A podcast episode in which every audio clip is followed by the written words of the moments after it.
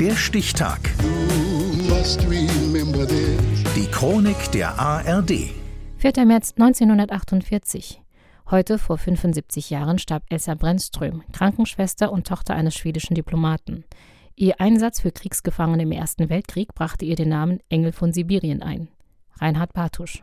Der Vater ist ein einflussreicher schwedischer Diplomat in St. Petersburg. Petrograd heißt die Stadt zu Beginn des Ersten Weltkriegs, Hauptstadt des zaristischen Russlands. Elsa Brennström verkehrt in den höchsten Kreisen der russischen Gesellschaft. 1914 herrscht Krieg in Europa. Damen der feinen Gesellschaft wenden sich interessiert dem Sanitätsdienst zu. Elsa Brennström schreibt: Diese Damen waren oft die Parodie einer barmherzigen Schwester. Hauptsächlich beschäftigten sie sich damit, Kissen auszuschütteln, den Verwundeten die Stirn zu trocknen und ihr Haar zu kämmen.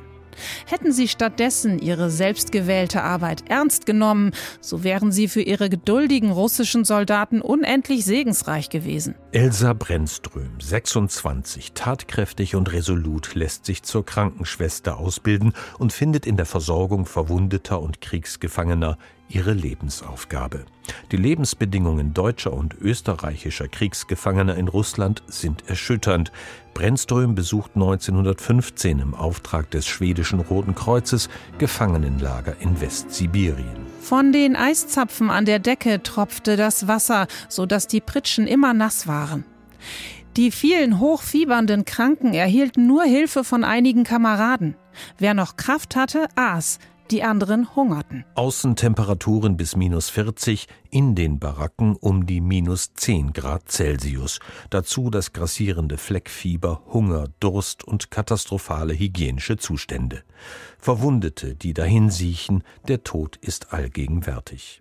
Elsa Brennström gelingt es mit Hilfe des Roten Kreuzes, Versorgungspunkte entlang der transsibirischen Eisenbahn einzurichten. Sie verhandelt resolut mit korrupten Lagerkommandanten.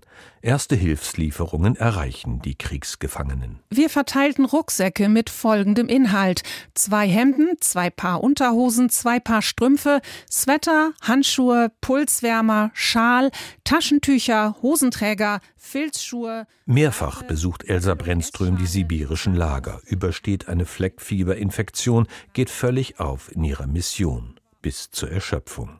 In den Augen der Gefangenen wird sie zum Engel von Sibirien, ein Beiname, den sie für sich ablehnt, denn auch andere furchtlose Frauen leisten Übermenschliches.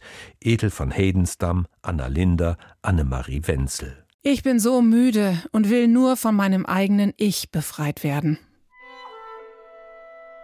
Erst 1920 beendet Elsa Brennström ihren Einsatz für die Kriegsgefangenen. Die Wirren der Revolution verhindern die Heimreise vieler Überlebender zum Kriegsende 1918.